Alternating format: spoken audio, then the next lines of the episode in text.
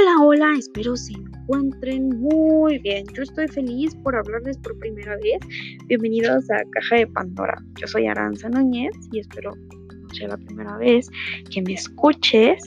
Y bueno, la siguiente reflexión que pondré está cargada con un poco de lírica poética, un poco de romanticismo tal vez. Está inspirada en la persona de un ser querido, un ser cercano a mí. Eh, y bueno, un poco también de mí, ¿no? De mi esencia, de lo que soy. Espero les guste y si les llega al corazón y en serio se sienten identificados, pues busquen ayuda, porque si se siente bien gacho. Busquen a un profesional. Pero bueno, ya no hablo más, sin más preámbulos, pues con ustedes. Este poema se llama Mis monstruos, de su servidora Aranza Núñez.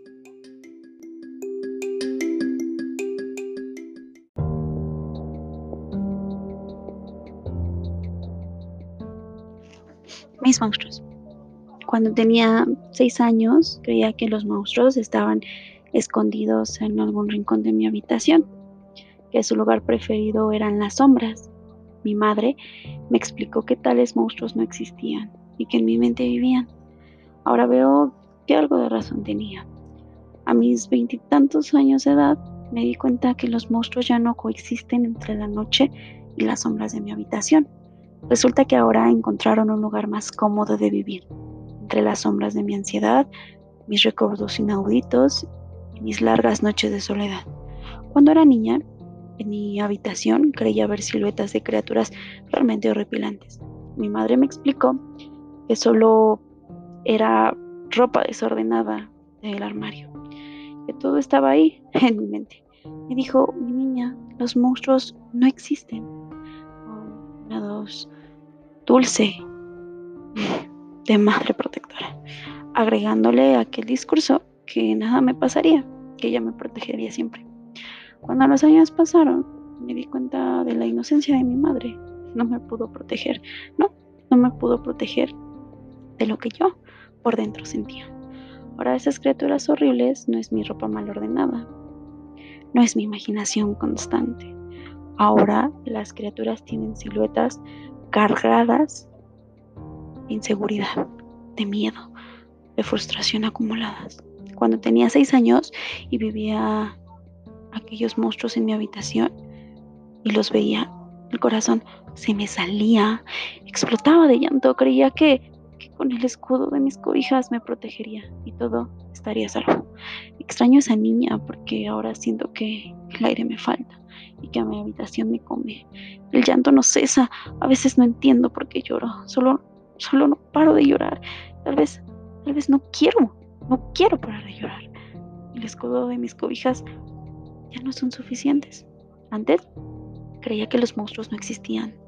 Mamá me decía que habría que temerle más a un sismo, a un terremoto, o algún desastre natural, que aquel monstruo debajo de mi cama, que tal vez no era nada. Me decía, Ay, mi niña, son los zapatos bajo tu cama. Hoy, como le explico el temblor que provocan las placas tectónicas de mis emociones, como le explico que el desorden está en mi mente y no está en el armario, como le explico que los monstruos de mi cuarto se mudaron a mi mente antes y ahora no me dejan dormir, como le explico que despertar es mi peor batalla y morir mi peor miedo. No son los zapatos debajo de mi cama, son los recuerdos de mis daños en mi mente y en mi alma. Cuando era niña, mi madre una vez, muy sabia, me dijo que los monstruos me temen más a mí que yo a ellos. Sí, como aquella película de Disney, que no tenía que ahogarme en un vaso de agua. Ahora entiendo que no porque sea un vaso de agua quita el hecho que me siento ahogada, me estoy ahogando. Leyendo como todas las noches para olvidarme de los monstruos y de su existir, encontré una frase de aquel escritor argentino, Julio Cortázar. Honestamente me dejó pensando por horas. Aquella frase dice, mira, solo hay un medio para matar los monstruos, aceptarlos. Y me puse a hablar con ellos, resultando así que mi madre tenía un poco de razón. Esos monstruos tenían más miedo que yo. Hoy decidí hablar de ellos, perdonarlos por el desastre que causaron y pedir perdón también por mi responsabilidad de dañar y alejar a los que no lo merecían. Tal vez solo querían ayudarme. Hoy, los monstruos ya no son los monstruos, son mis monstruos. Ahora ya no son extraños, no es un ser extraño y lejano a mí. No, ahora son míos. ya no lucho contra ellos, lucho con ellos, ya que ya no son enemigos, son mis amigos, mis monstruos.